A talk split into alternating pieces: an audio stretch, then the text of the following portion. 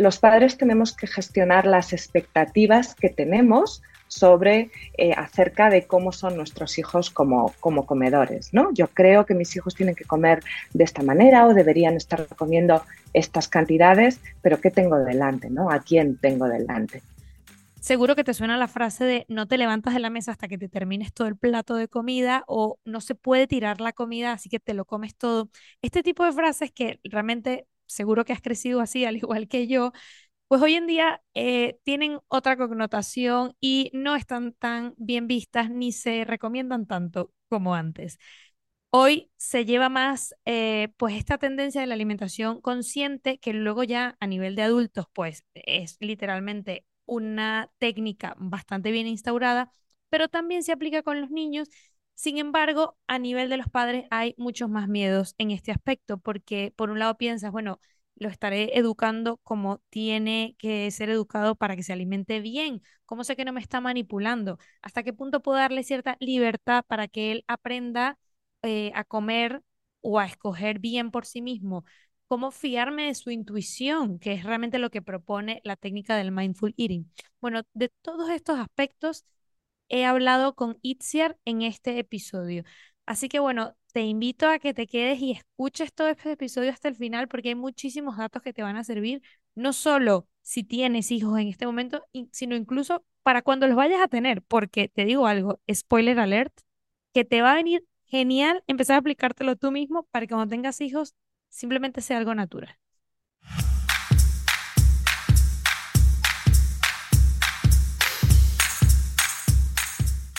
Hola Itziar, bienvenida a este podcast. Es un placer tenerte aquí para hablar por primera vez de el mindful eating infantil. Eso es. Muchas gracias por invitarme a tu podcast. Es un auténtico placer.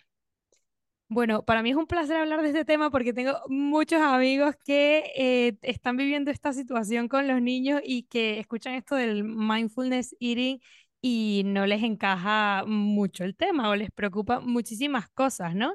Y bueno, tú que tratas mucho con los padres y que además eh, tienes la, la filosofía de que esto hay que tratarlo desde los padres para que realmente pueda llegar a los niños, bueno, quiero que nos cuentes primero por qué el, esto de la alimentación consciente y el mindful eating hoy se ve como una alternativa mucho mejor que la forma como habitualmente nos han alimentado durante toda la vida.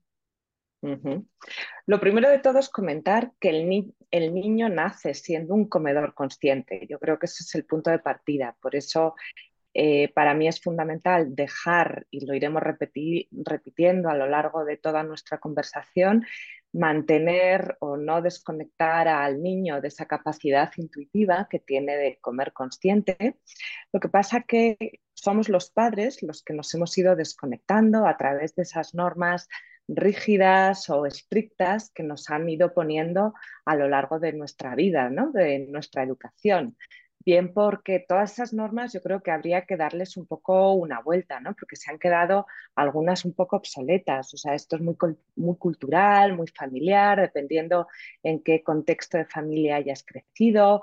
Eh, esa hambruna ¿no? que hemos pasado en algunos años atrás, pues todo eso pues, ha dejado una herencia eh, de normas y de alimentación en nuestra cultura, pero ya no es así. O sea, la realidad es que hoy en día vivimos en la era de la sobrealimentación y entonces tenemos que, ajustar un poco todos esos mensajes para que lleguen de forma natural y clara y diferente a los niños, ¿no? Em, entonces, simplemente comentar que cada niño tiene una forma de comer, que cada niño es un mundo comiendo y que como padres tenemos la, obligación, entiendo yo, de conocer a nuestros hijos como comedores, ¿no? Igual que conocemos o, sabemos que, que, un hijo nuestro es más tímido, más extrovertido o tiene más facilidad para una cosa u otra, pues también es de una forma comiendo, ¿no? Hay niños que comer es, bueno, algo meramente para sobrevivir, no, no, les despierta esa curiosidad. En cambio, hay otros niños que son súper curiosos desde pequeños a la hora de comer. Entonces, yo creo que ahí los padres tenemos que gestionar nuestras, y me incluyo como madre y que he ido aprendiendo en, en la educación alimentaria de mis hijos, los padres tenemos que gestionar las expectativas que tenemos sobre eh, acerca de cómo son nuestros hijos como, como comedores. ¿no? Yo creo que mis hijos tienen que comer de esta manera o deberían estar comiendo estas cantidades, pero ¿qué tengo delante? ¿no? ¿A quién tengo delante? Cuando hablabas de con las reglas con las que hemos crecido, esto un poco, sí, tiene mucho que ver con tema cultural, pues claro, es las típicas frases de no te levantas y ahí está que te comas todo, tienes que acabarte el plato, o sea, estas son las típicas cosas que ahora eh, los psicólogos te dicen em, que es contraproducente, ¿no? Obligar a los niños a comer. Y claro, luego viene, viene la otra pregunta, mm, ¿cómo, ¿cómo, que es contraproducente? Si es la única manera que tú consigues que un niño coma, porque si no, pues hace lo que le da la gana contigo. Efectivamente, no, tampoco tenemos que permitir que se nos suban a la chepa.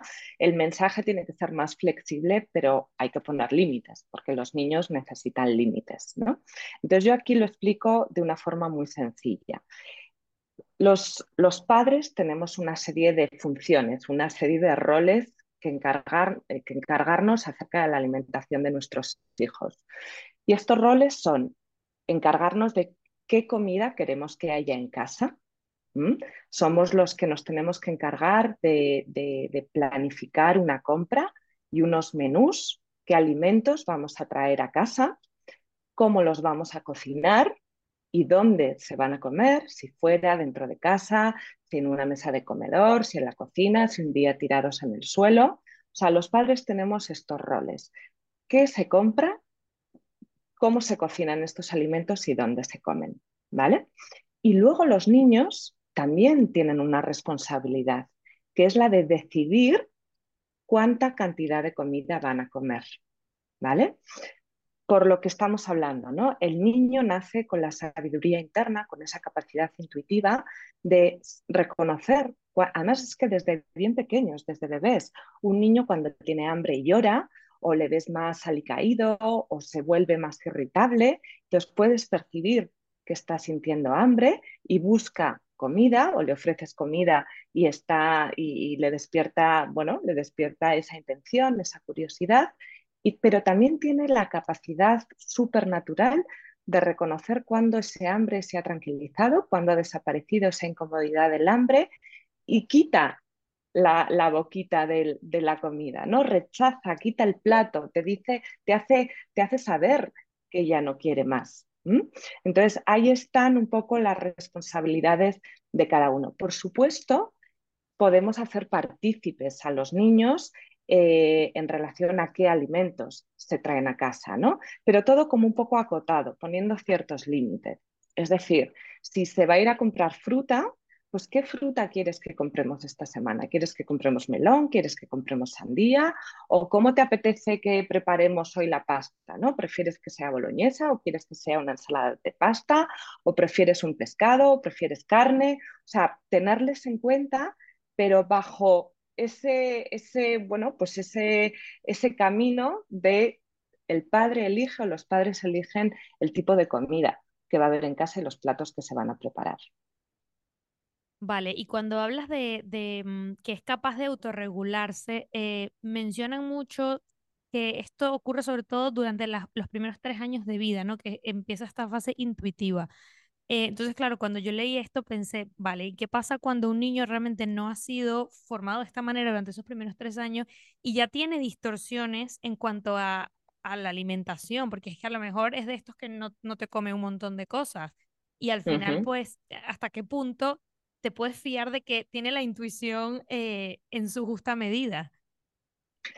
Hasta los tres, tres todo, todo, va a depender del contexto y cada niño, por supuesto, ¿no? Porque cada niño es un mundo, ¿no? Pero hasta los tres o cuatro años, el niño come muy por supervivencia de alguna manera, ¿no? Come por nutrición, no está tan sesgado por todo lo que ve fuera, ¿no? no ya, llega un momento cuando ya empieza a, mm, fijarse en qué, meriendan sus compañeros del cole, cuando van a un cumpleaños infantil, que empiezan a descubrir lo que yo llamo el producto alimentario, ¿no? Una cosa, me gusta hacer la diferenciación entre comida real ingredientes que compramos naturales y cocinamos en casa y producto alimentario que no es comida, ¿no? Que, no es, que no es alimento. Entonces, hay un momento en que el niño, cuando empieza a tener esa conciencia grupal, empieza a fijarse más en lo que pasa fuera de casa que dentro, ahí empieza a descubrir eh, bueno, pues todos estos productos o alimentos más tentadores para productos más tentadores para ellos. Antes de eso, efectivamente nos podemos encontrar con niños más o menos curiosos con la comida, ¿no? Entonces hay niños que igual mm, no son, no entran en el patrón de comer tres o cuatro veces al día, sino que necesitan varias comidas más ligeras distribuidas a lo largo del día. Hay niños que necesitan, que, entran más en este patrón y son más de desayuno, comida y cena. Por eso digo que tenemos que fijarnos y conocer a, a qué niño tenemos delante. ¿no? Y luego también para los padres que están preocupados porque sus hijos no comen lo suficiente, ¿no? O no llegan a, esos, a esa alimentación perfecta o esos estándares de alimentación perfecta, el niño come por familiaridad. si hay hambre, acabará comiendo. Lo que pasa es que hay veces los padres nos frustramos porque no está cumpliendo con esos estándares, ¿no? Entonces, aunque de primeras no coma lo que tú le presentas, llegará un momento a medida que vaya madurando que le despierte esa curiosidad y quiera probar, ¿vale? Entonces, hay niños que de primeras pueden ser más monótonos, pero la pregunta es, ¿pero está bien nutrido? ¿Está comiendo? Porque otra cosa que también tenemos que tener en cuenta como padres, no subestimamos, no subestimemos el, el descanso de los niños. El niño come por, o crece a través de los alimentos, por supuesto, pero el descanso también es súper importante. Entonces hay niños que de pequeños no son grandes comedores o, son niños que comen más como animalitos, de poquitos en poquitos, pero son niños que necesitan mucho descanso. Entonces ahí también compensan su, proceso de desarrollo, de crecimiento. Entonces, una vez ya empiezan a descubrir em, todos, toda la tentación externa, todo ese concepto grupal de fuera, bueno, pues ahí es verdad, efectivamente, que eh, es normal que el niño descubra eso y quiera probarlo, pero entonces, bueno, pues los mensajes, más que ser estrictos o restrictivos, porque ese es el problema, ¿no? Cuando restringes en exceso a un niño, en algún, le estás como despertando todavía más deseo. Entonces, un niño que aprende a convivir con alimentos, con productos de forma natural, es más, em, aumenta su capacidad, aumenta su confianza para comer bien a largo plazo. Está demostrado que, cuando no restringimos o no categorizamos alimentos buenos o alimentos malos, el niño come más frutas y verduras, porque lo siente como algo más natural. No tiene tanta norma, no tiene tantas listas de estos buenos, estos ahora no puedes comer. Me encuentro con padres y madres que desde muy pequeños tratan la alimentación de sus hijos como si estuvieran a dieta. No, eh, también ampliemos un poco. El niño tiene que comer de todo dentro de, la comida, ¿no? De, todos los alimentos naturales que nos encontramos. El niño necesita verdura, necesita fruta, pero también necesita eh, hidratos de carbono, necesita cereales, necesita pan, necesita carne. O sea, bueno, eh, que no lo acotemos a lo que hemos entendido la alimentación de dieta de un adulto. Sí. Bueno, con todo lo que estás contando, lo que, lo que veo más fuerte es que mucho de este que cuesta a los padres llevar a los hijos a esta alimentación intuitiva viene por los propios errores de los padres que hemos heredado y al final transmitimos, ¿no? Porque esto que has dicho es como un poco, mm, yo tengo mi idea de que tiene que comer cuatro veces al día y que tiene que comer así y claro, cuando no lo hace, me parece que lo, estoy haciendo mal como padre y por eso tengo que obligarlo de alguna manera a entrar en ese patrón. Y, pero eso, o sea, no tiene por qué ser para todos los niños igual. Nosotros tenemos una serie de creencias, unos estándares, una serie de expectativas, pero nos tenemos que ajustar al comedor del niño, ¿no? O sea, en España tenemos la cultura, pues eso de desayunar a una determinada hora, somos comedores tardíos, cenadores tardíos.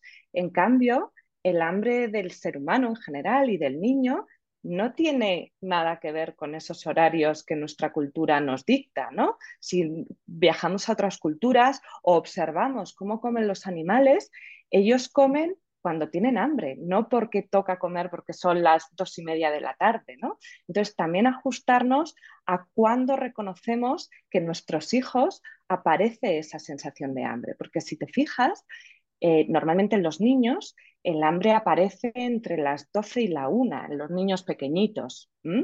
Pero ¿qué, ¿qué, solemos hacer ahí? Normalmente ahí le damos el snack, se hinchan a snack, pero es que ahí de lo que verdaderamente tienen hambre es de comida. Ellos necesitan hacer su parada ahí para comer, para comer el, menú que se, había, que se había pensado para la familia ese día, ¿no? Entonces ahí los padres, cuando tenemos niños pequeños, pues tal vez tengamos que hacer un poco el, ese cambio de chip de adelantar y convertirnos un poco en comedores más tempranos para ajustarnos al ciclo del hambre del niño.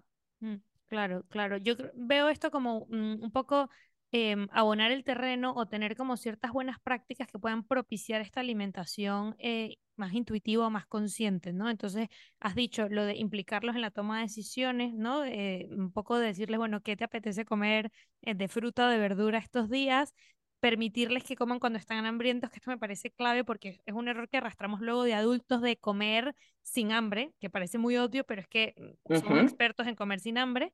Y luego también, em, bueno, aprender del ejemplo de los padres, esto ya, ya lo, lo, has dicho. Y hay otro que también quiero agregar aquí, que se, lo mencionas mucho, que es lo de cuando se come, se come, que en esto también los adultos somos expertos en no saber solo comer. Eso es, eso es.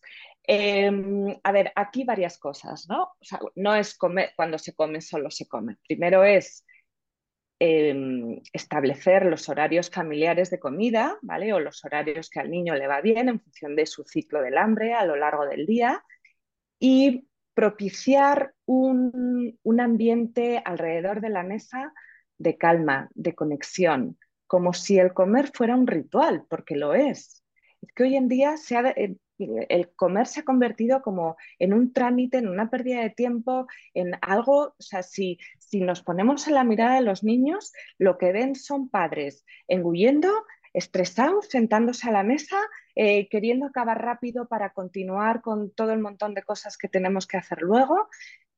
Ese momento de sentarnos a la mesa, a poder ser en familia o, con, o generando un clima emocional agradable, en calma donde sea un ambiente, claro, es que comer comemos muchas veces al día, con lo cual puede pasar, o muchas veces va a pasar, que las cosas no salgan bien, puede haber un conflicto, porque ese porque normalmente alrededor de la mesa se hablan de las cosas y puede aparecer un conflicto, pero en la medida de lo posible tender siempre hacia que sea un ambiente agradable, donde sea un espacio en el que poder compartir, incluso esa urgencia con la que muchas veces nos sentamos a la mesa como corriendo, estresados, ¿por qué no hacer algún ejercicio para parar antes de sentarnos a la mesa? No sentarnos desde el impulso, sino más desde la calma. Pues, ¿qué tal te ha ido el día? ¿Por qué no? ¡Ay, qué gusto! Sentarnos un ratito ahora alrededor de la mesa, porque llevo todo el día sin parar, a que nos va bien ahora sentarnos un poco tranquilos, ¿no? Y, pues, y sobre todo a papá y a mamá o a papá o a quien sea, le necesita ahora relajarse un rato contigo. Y el niño percibe que el papá o la mamá están relajados con él.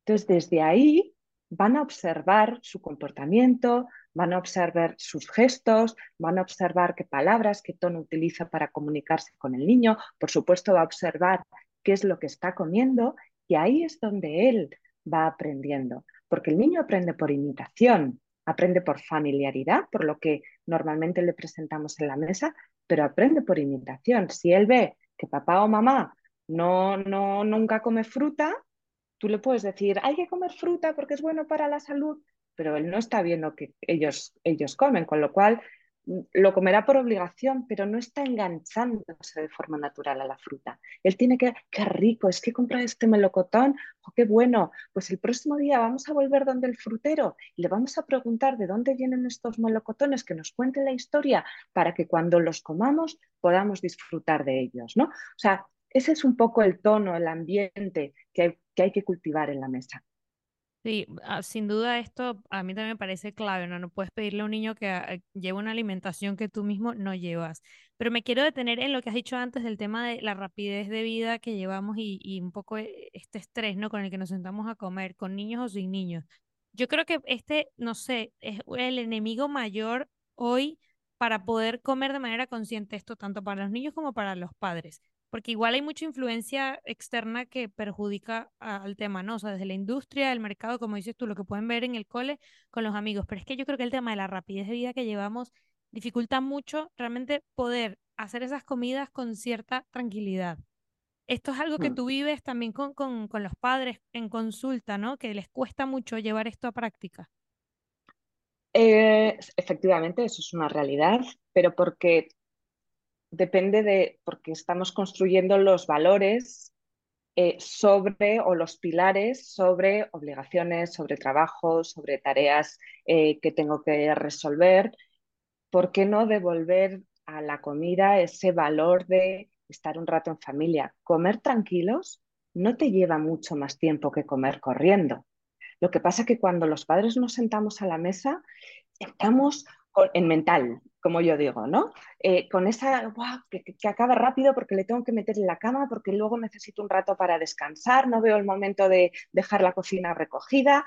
Entonces, claro, desde ahí, estrés y, y, y conflicto, ¿vale?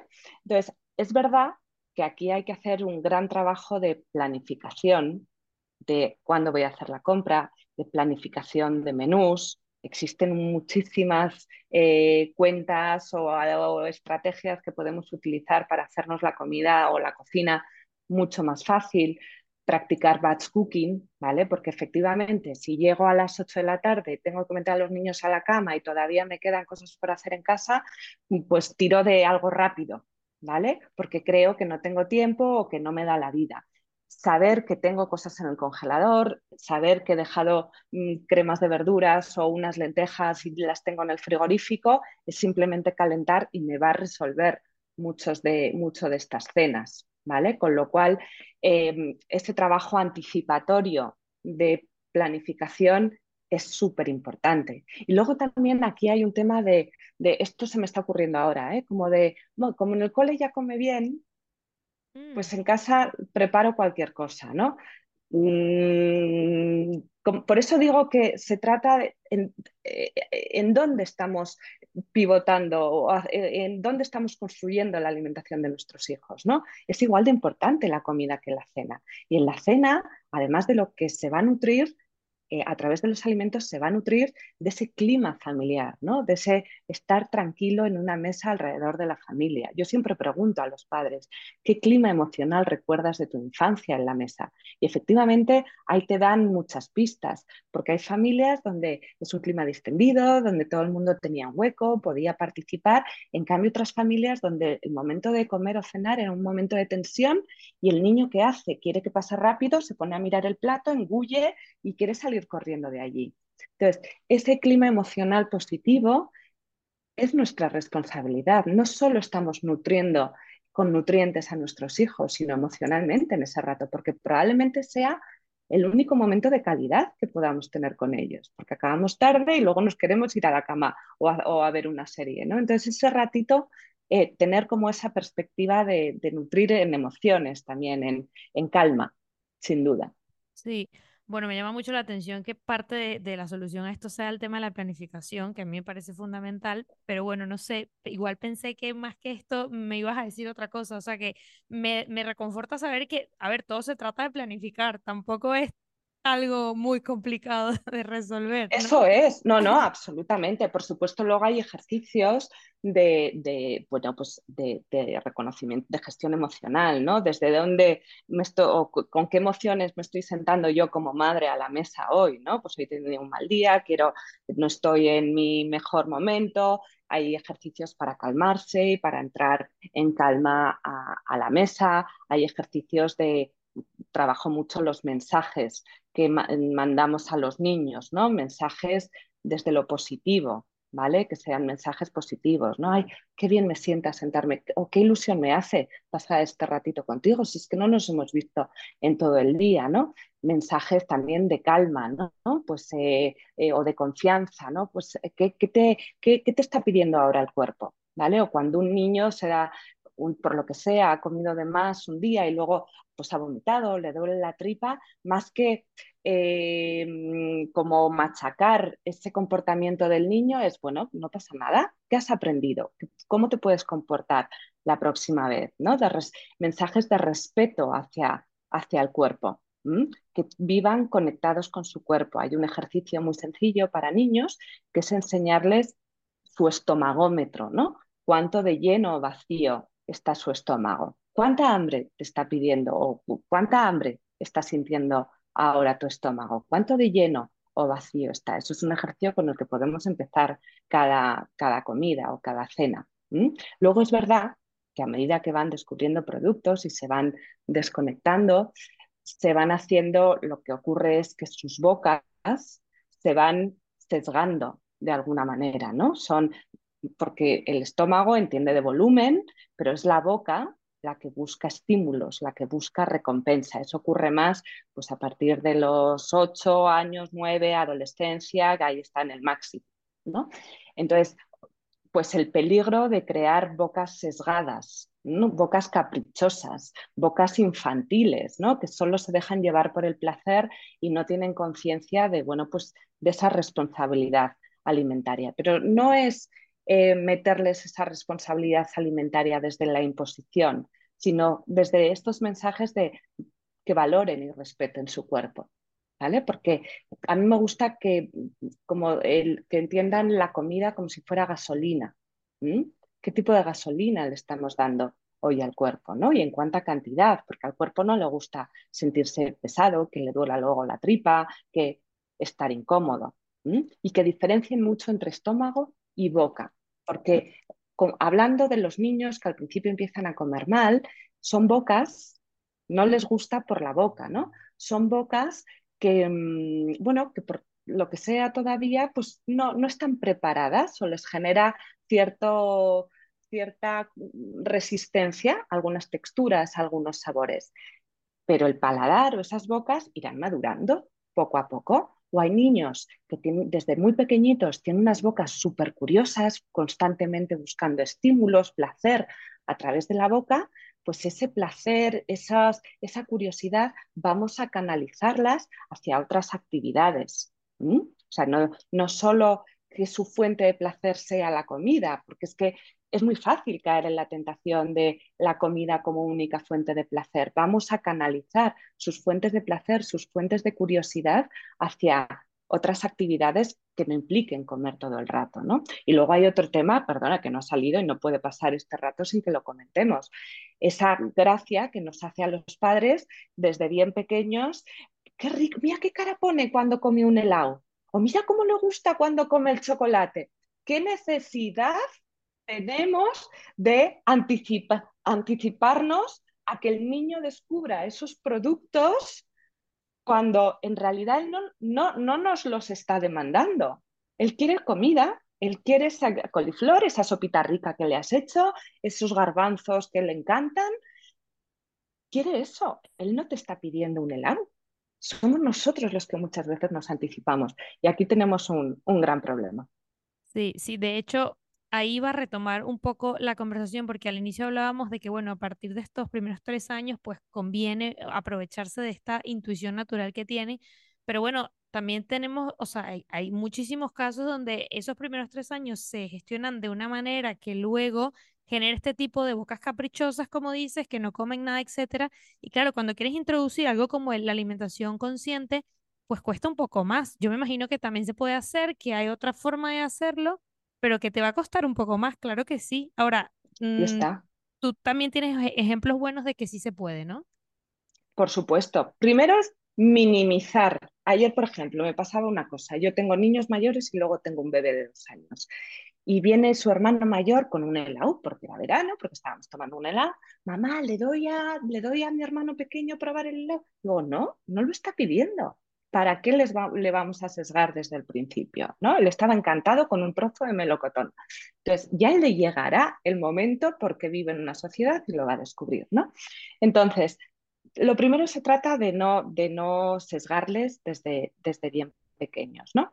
Y luego se trata también de que el niño diferencie a cuándo es momento de comer comida real, cuando hay que meter gasolina al cuerpo, porque está yendo al cole, porque necesita una serie de nutrientes en su organismo, y cuando es momento de disfrutar con la comida en una celebración, en un cumpleaños. Pero luego también, momento cumpleaños, siempre me hace mucha gracia, ¿no? ¿Por qué le damos tanta importancia a la comida en los cumpleaños infantiles, si lo que el niño está reclamando es jugar con sus amigos y parece que tenemos que ponerles comida, comida, comida y casi, muchas veces se olvidan de la comida y lo que quieren es jugar, ¿no? Entonces, em, hacerles ver o educarles cuándo es momento de comer de una determinada manera o ciertos alimentos, cuándo es momento de comer otros y con naturalidad, ¿no? Por ejemplo, momento abuelos. Pues los niños saben perfectamente cuándo está con los abuelos, si le pueden pedir una chuche o le pueden pedir algo especial y saben perfectamente diferenciar cuándo están en su casa, cuándo están con sus papás y no hace falta que pidan esos alimentos. Mm. Entonces, generar, o sea, o que aprenda la diferencia, ¿no? Como por ejemplo, al niño le encanta comer con las manos. Dejemos que los niños coman con las manos porque es como muy boca. A los niños les resulta muy placentero comer con las manos. Es como, bueno, él mismo se da de comer y el, el cubierto interfiere en ese placer, ¿no? Pasa que hay momentos para comer con las manos y hay momentos en los que tiene que aprender que no se puede comer con las manos, dependiendo de la situación, el contexto, dependiendo de muchas cosas. Pero todo eso hay que anticipárselo, porque los niños necesitan esa, de esa anticipación. ¿Vale? El, niño necesita la norma y necesita saber qué viene después y necesita saber cómo van a transcurrir los acontecimientos en, en, en esta situación. Entonces, hay que, no de repente, no, es que tienes que comer con el cubierto. Antes de salir de casa, ahora vamos a ir a un sitio donde hay que comer con cubiertos. Entonces luego cuando volvamos ya podrás comer con la mano. Hay que anticiparles todo el rato. Mm, sí, sí.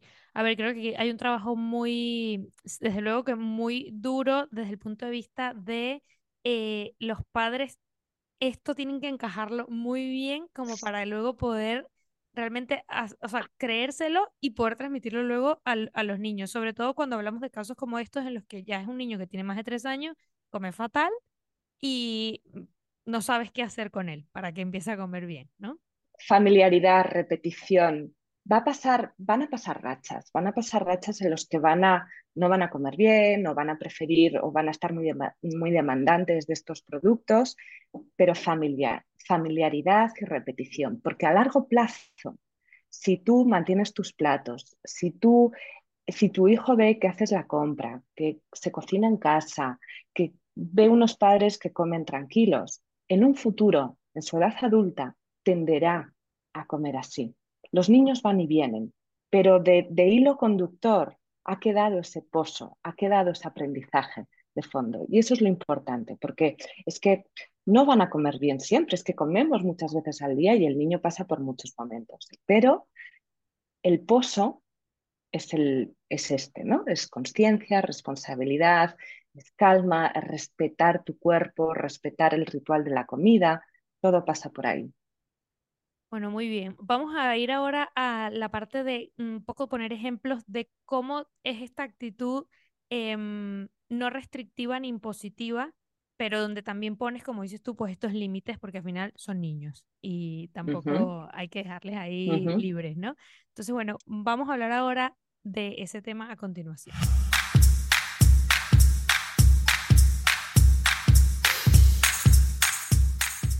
Pues entonces, esta parte de llevar una actitud firme pero no impositiva para promover esta ingesta de alimentos saludables, yo creo que puede ser un poco a veces difícil de, pillar, ¿no? O sea, mm, pongamos a lo mejor algún ejemplo, o sea, ¿cuál sería esta actitud en un día normal de, quiero, quiero promover esta ingesta, pero tampoco quiero imponérsela, ¿no? Para no crearle el rechazo eh, al niño. Ante todo, no vivirlo como una obligación me tengo que comportar de una determinada manera, no tengo que poner límites al niño, porque entonces ya se genera tensión y ya empezamos mal. Por supuesto, se nos van a escapar normas que nos han puesto desde pequeños, ¿no? Pero el, bueno, el darte cuenta y reconducir estos mensajes es interesante, ¿no? Por ejemplo, cuando eh, ves que el niño no, no, quiere comer y se está dejando la mitad de la comida en el plato, ¿no? Pues, a ver, pero ¿qué, está pasando, ¿no? ¿Por qué, qué, te dice el cuerpo? Y probablemente el niño te diga, no, es que ya no tengo más hambre, o no, es que no me gusta, ¿vale? Entonces, ¿qué te parece que hagamos con, con, esta comida? ¿no? Porque uno de los grandes daños, que el mensaje que yo creo que más daños nos ha hecho es el de la comida no se tira, ¿vale? Entonces obligamos al niño a acabar todo lo que tiene en el plato. ¿Por qué no preguntarle al niño, a ver, ¿cuánta hambre tienes? ¿Cuánto quieres comer? de primero, por lo, por lo, que te decía antes, ¿no? El niño tiene la capacidad de gestionar la cantidad de, de, comida. Vamos a empezar poniendo un poquito y luego, si quieres, repites, para no entrar en esa dinámica de no te levantes de la mesa hasta que no acabes del plato. Te voy a poner esto poquito y luego, si quieres, repites, ¿vale? Entonces, cuando le sirves la, la comida, ¿Te parece bien? ¿Es justo para ti? ¿Es lo que te está pidiendo el cuerpo? ¿Lo que necesita ahora? Sí, no. Entonces, que haya ahí un poco de negociación para que lo que hay en el plato lo habéis negociado entre los dos. Es lo que él ha decidido que iba a comer. Con lo cual, si empiezan con la excusa o si empiezan queriéndose escaquear o si empiezan, bueno, pues haciendo ese chantaje, ahí sí que con firmeza podemos mm, mm, como, bueno, oye, pero si tú me habías dicho que te, ibas que te ibas a comer esto, sentías que era esto. Por supuesto, identificar o tener muy claro que si ves que el niño realmente no tiene hambre, no pasa nada. Y luego tienen que ver unos padres firmes. Es decir, si empezamos con dudas, ay, no te gusta, ay, prefieres que te haga otra cosa, ay, es que, o sea, si tú me habías dicho que, iba, que ibas a comer esto, si siempre, si siempre te ha gustado los garbanzos o las lentejas, ¿por qué hoy no? ¿Qué está pasando hoy? Entonces ahí puedes, te puede dar información. Igual está cansado, y efectivamente no tiene mm, ganas de comer y no pasa nada y necesita meterse antes a la cama. Eh, igual ese día está como más juguetón, más inquieto. Bueno, pues entonces ahí también se trata de negociar. Bueno, pues comemos un poco, eh, comemos un poco la gasolina buena para el cuerpo y te dejo irte a jugar un rato y luego vuelves y ya comemos el postre, si tienes hambre, comemos algo de fruta, o sea, ajustarnos un poco a, también al estado emocional o, del niño en cada momento. Pero sobre todo que vean unos padres firmes, no, no, no impositivos, pero sí firmes, que estén seguros de que ese plato que has preparado para tu hijo, sin duda, es lo que le conviene. Ahora que mencionabas esto, también eh, recuerdo de estas actitudes típicas también de los padres de negociar contigo la comida, pero en plan, si te comes el plato de sopa, pues te doy el helado de postre. El totalmente. ¿Cuántos premios y cuántos castigos había con... Claro, eso al final, a la larga, va a hacer que el niño desarrolle, o pueda, no, no todos, ¿no? Pueda desarrollar una relación con la comida más complicada, ¿no? porque vive la comida como una recompensa, como un premio o como un castigo, ¿no? Si me han ido bien las cosas en el cole, me recompenso con unas galletas. Si he tenido un mal día, estoy triste, estoy aburrido, me, bueno, me, me consuelo, me acompaño con algo rico, ¿vale? Mm. Ojo con eso también, ¿no? O sea, los castigos o, o las recompensas que sean con cosas que nada tengan que ver con comida. Claro, es que luego lo que dices es cierto, esto se arrastra cuando eres un adulto y luego te tratas a ti mismo así también. Ahí está, ahí está. Entonces, esas listas de alimentos buenos, alimentos malos, esto se puede, esto no se puede, eh, rompamos un poco con, esos mensajes, ¿no? O sea, por eso volvamos otra vez al mensaje de comida real, ingredientes naturales que se cocinan en casa y cuanto menos productos alimentarios, mejor. Porque otra de las cosas que no hemos hablado es cuántas veces no habré escuchado, no, es que tengo, la, tengo, tengo comida para niños. Y digo, ¿y qué es comida para niños? ¿no? Pues todo lo enriquecido, todas las galletitas especiales con un montón de dibujitos, unos packagings que despiertan el deseo. Eso no es comida, eso es producto. Los niños han de comer lo mismo que como un, como un adulto adaptado a sus paladares todavía tal vez un poco infantiles. Mm, sí, esto también me gustó mucho cuando, cuando lo leí, porque también el marketing se sirve mucho de esto, de lo de la comida para niños. Y en los menús en los restaurantes, pues lo mismo. O sea, el menú de niños es nuggets, patata frita y para usted de contar. Y entonces, claro, con ese tipo de menú, es que ¿qué niño va a querer un brócoli? Es, ahí está, es que estamos convirtiendo a niños con bocas caprichosas y monótonas, que solo le gusta la pasta, el nugget, la patata frita y el tal. Entonces, o la hamburguesa. Entonces, pero si, si aprovechemos, oh, pues mira qué rico está esto, mira qué mezcla de sabores, ¿quieres probar? Entonces, habrá muchos días que te digan que no quiere probar, pero de repente un día está abierto y dice, Ay, voy a probar, ¿le gustará o no le gustará? Pero siempre darles, despertar esa curiosidad con cariño, no desde la obligación, ¿no? Pues papá y mamá están comiendo esto, que es una mezcla, o se han comprado hoy una comida especial, ¿no? ¿Te apetece probar? Entonces, que vea que sus padres también disfrutan de esas comidas más elaboradas. Sí, eso creo que ayuda mucho el tema de despertar la curiosidad por ahí, porque al final los niños en general tienden a ser muy curiosos.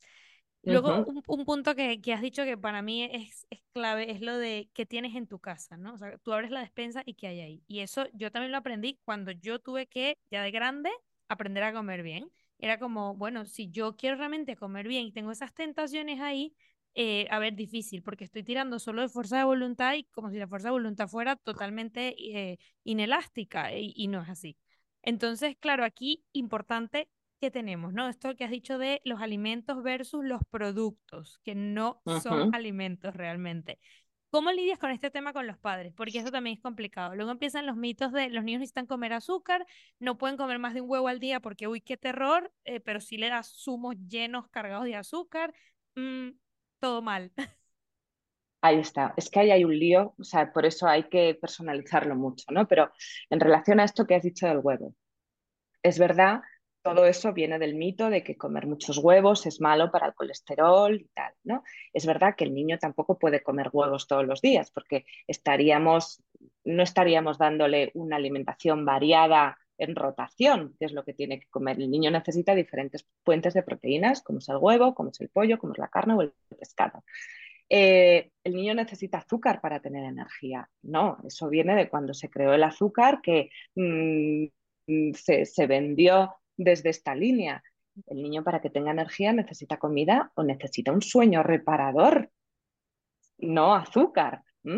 Eh, porque además es que todos esos eslogans de la publicidad alimentaria se nos han ido metiendo allá a fuego. Entonces, la industria alimentaria, por supuesto, lo que quiere es vender, no quiere mm, que los niños se alimenten con comida real o no es su objetivo final de alguna manera, ¿no? Es verdad que, bueno, se está mejorando, se está estructurando muy bien toda la legalidad, esperemos que vaya avanzando en ese sentido, pero no existe la comida para niños.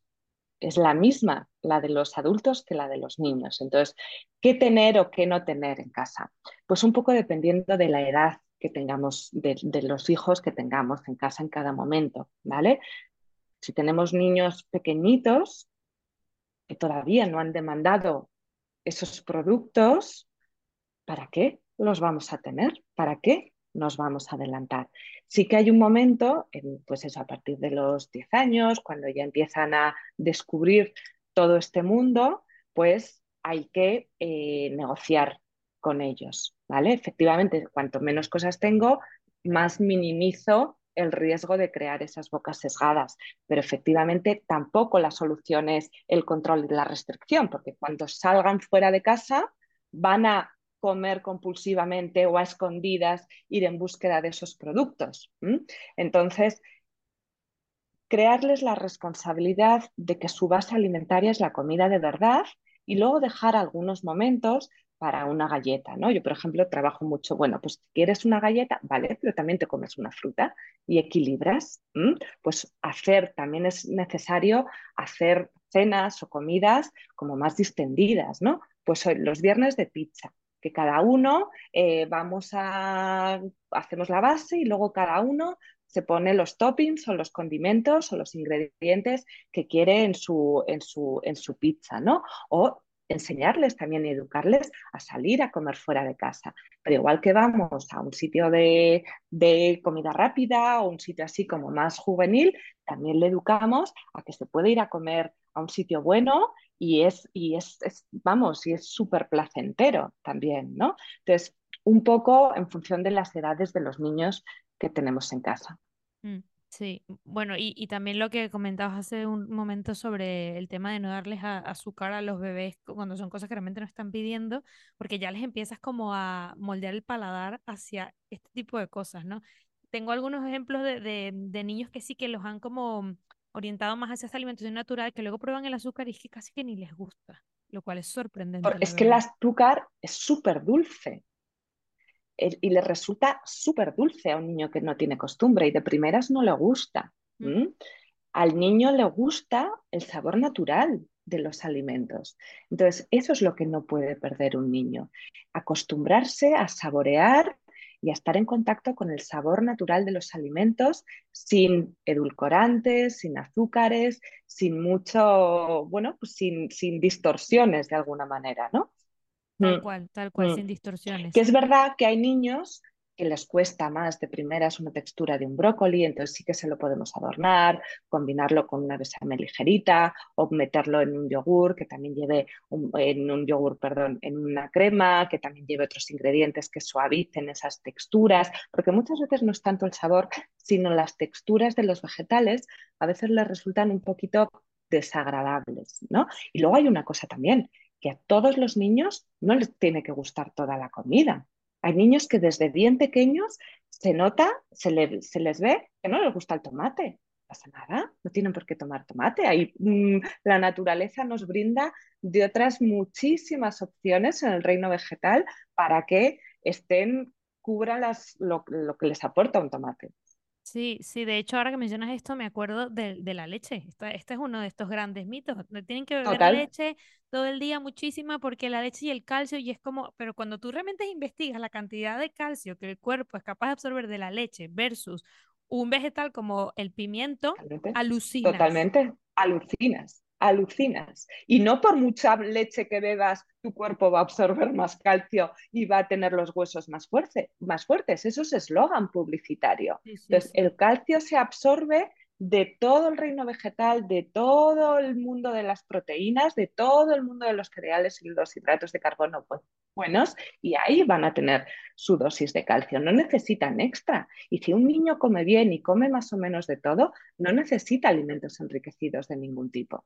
Mm, eso es, lo, lo, el tema este de lo enriquecido también es un súper, súper, súper mm. Pero, eh, pero, eso lo, han, lo han sabido hacer muy bien, ¿no? Porque juegan con las expectativas de los padres. Porque el padre siempre va con miedo a que su hijo no coma lo suficiente. Aviso, el niño en general, porque luego hay niños que son más compulsivos, más, más curiosos desde pequeños, ¿no? Pero el niño en general va a comer menos de lo que nosotros pensamos que tiene que comer. Pero puede estar perfectamente sano. Igual es que los que estamos equivocados somos nosotros. Igual es que efectivamente necesitan menos comida de lo que de la que nosotros nos hemos imaginado. Como también el adulto, creo que tenemos que hacer un trabajo de porque vivimos en la era de la sobrealimentación. O sea, comemos mucho más de lo que verdaderamente necesitamos, con lo cual hay que hacer un, un rebajar esas cantidades, pero desde lo natural, no desde lo impuesto, y de darle a la comida el protagonismo justo.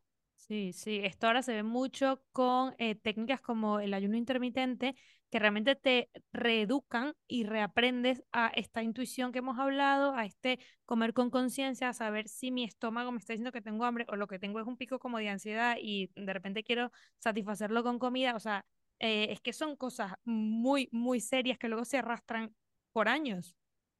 Totalmente, totalmente. Entonces, bueno, todas estas técnicas hay que trabajarlas en el adulto para que cuando tengan hijos o tengan, o tengan alguien del, del que se tengan que encargar alimentariamente, no les sesguen y puedan comer de esta forma más natural y en cantidades más justas, ¿no? Sobre todo eso, que, que no todo gira en torno a la comida, que hay muchas otras vías de placer que no son la comida. Entonces hay que distribuirlas. Sí, lo mencionabas con las fiestas de cumpleaños, por ejemplo, que es lo típico, sí, están llenas de azúcar y no sé qué, no sé qué, y es como que todo en torno a la comida y luego los niños... Pon, pon un plato de fruta, pon fruta fresquita, ya verás cómo se lo comen. Sí, sobre todo después de los brincos y los saltos que van a dar por todos Ahí está, porque tienen sed, tienen sed y lo que quieren es, bueno, luego otro mundo, mundo refresco o mundo zumos, ¿no? O sea, el niño tiene sed, dale agua. Dale agua. ¿Por qué le sesgamos? Es muy fácil decirlo, ¿eh? Pero ¿por qué le sesgamos con el zumo, con... No le va a gustar más. Mm. Lo que pasa es que si le acostumbramos a eso, Claro, efectivamente. Ahí está lo del paladar sesgado que has dicho antes. Sí, sí, sí. Bueno, Itziar, te voy a preguntar, eh, pues la pregunta con la que cierro cada episodio y de estas, bueno, hay muchísimo material para sacar, pero tú escoges para ti cuál es de todos estos mitos alrededor de la alimentación infantil el que crees que más daño nos ha hecho, el, el peor todo mal. Lo he dicho antes, es el de la comida no se tira. He escuchado, o sea, tenemos tanta resistencia a tirar comida. He escuchado frases como el, fregadero no come o, pues eso, el, eh, como antes, mm, no me acuerdo, ¿no? O sea, antes como muerta que tirar esta, esta croqueta, ¿no? O sea, sea pensad en, en todos los mensajes que nos han lanzado en torno a que no hay que desperdiciar la comida pero es que el problema está en el punto de partida. Es que igual estamos sacando más comida de la que verdaderamente necesitamos. Cuando estamos comiendo de más, estamos utilizando el cuerpo como cubo de la basura.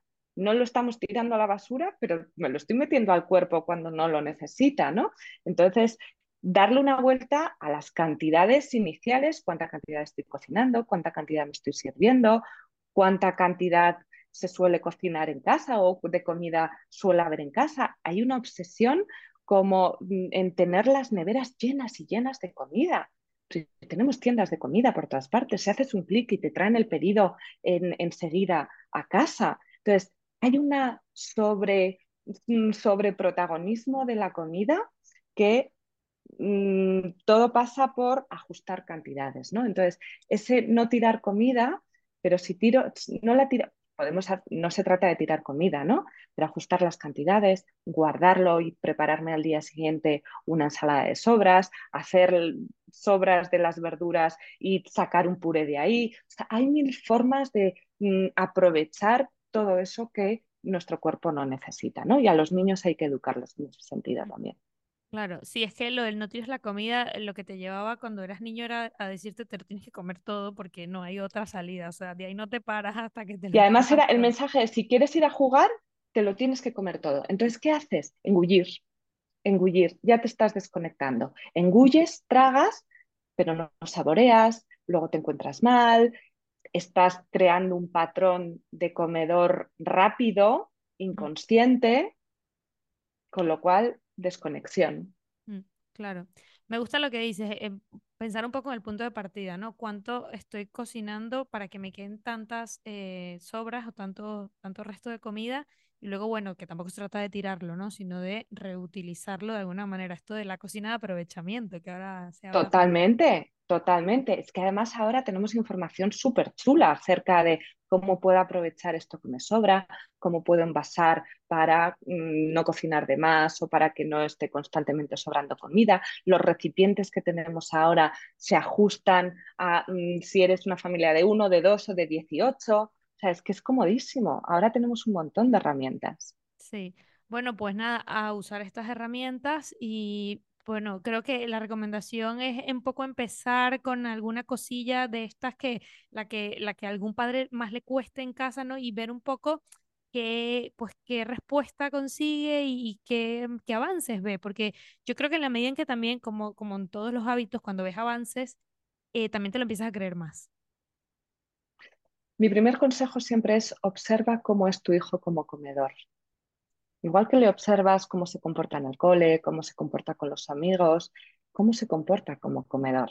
Si es un niño curioso, si no le despierta tanta curiosidad, si, bueno, si tiende a, a, acompañarse en exceso con comida, si come como un pajarito y desde ahí montar su mm. alimentación.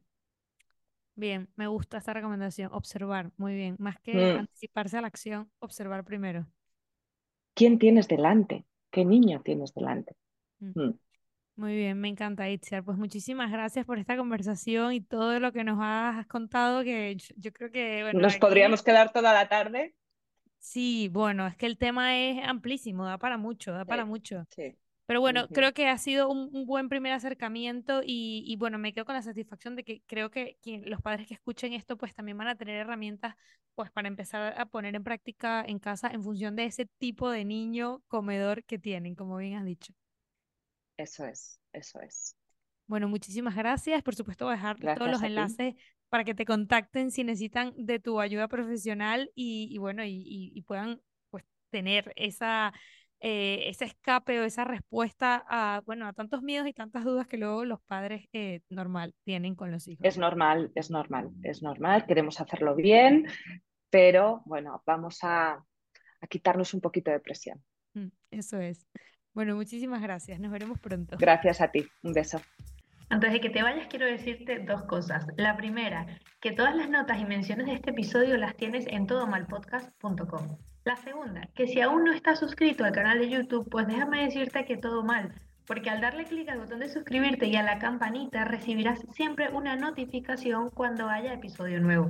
Y bueno, ya que estamos aquí, una tercera que si te ha gustado mucho este episodio o si crees que hay alguna pregunta que me he dejado por fuera, déjala en los comentarios y me aseguraré de que le llegue a nuestro invitado para que te responda.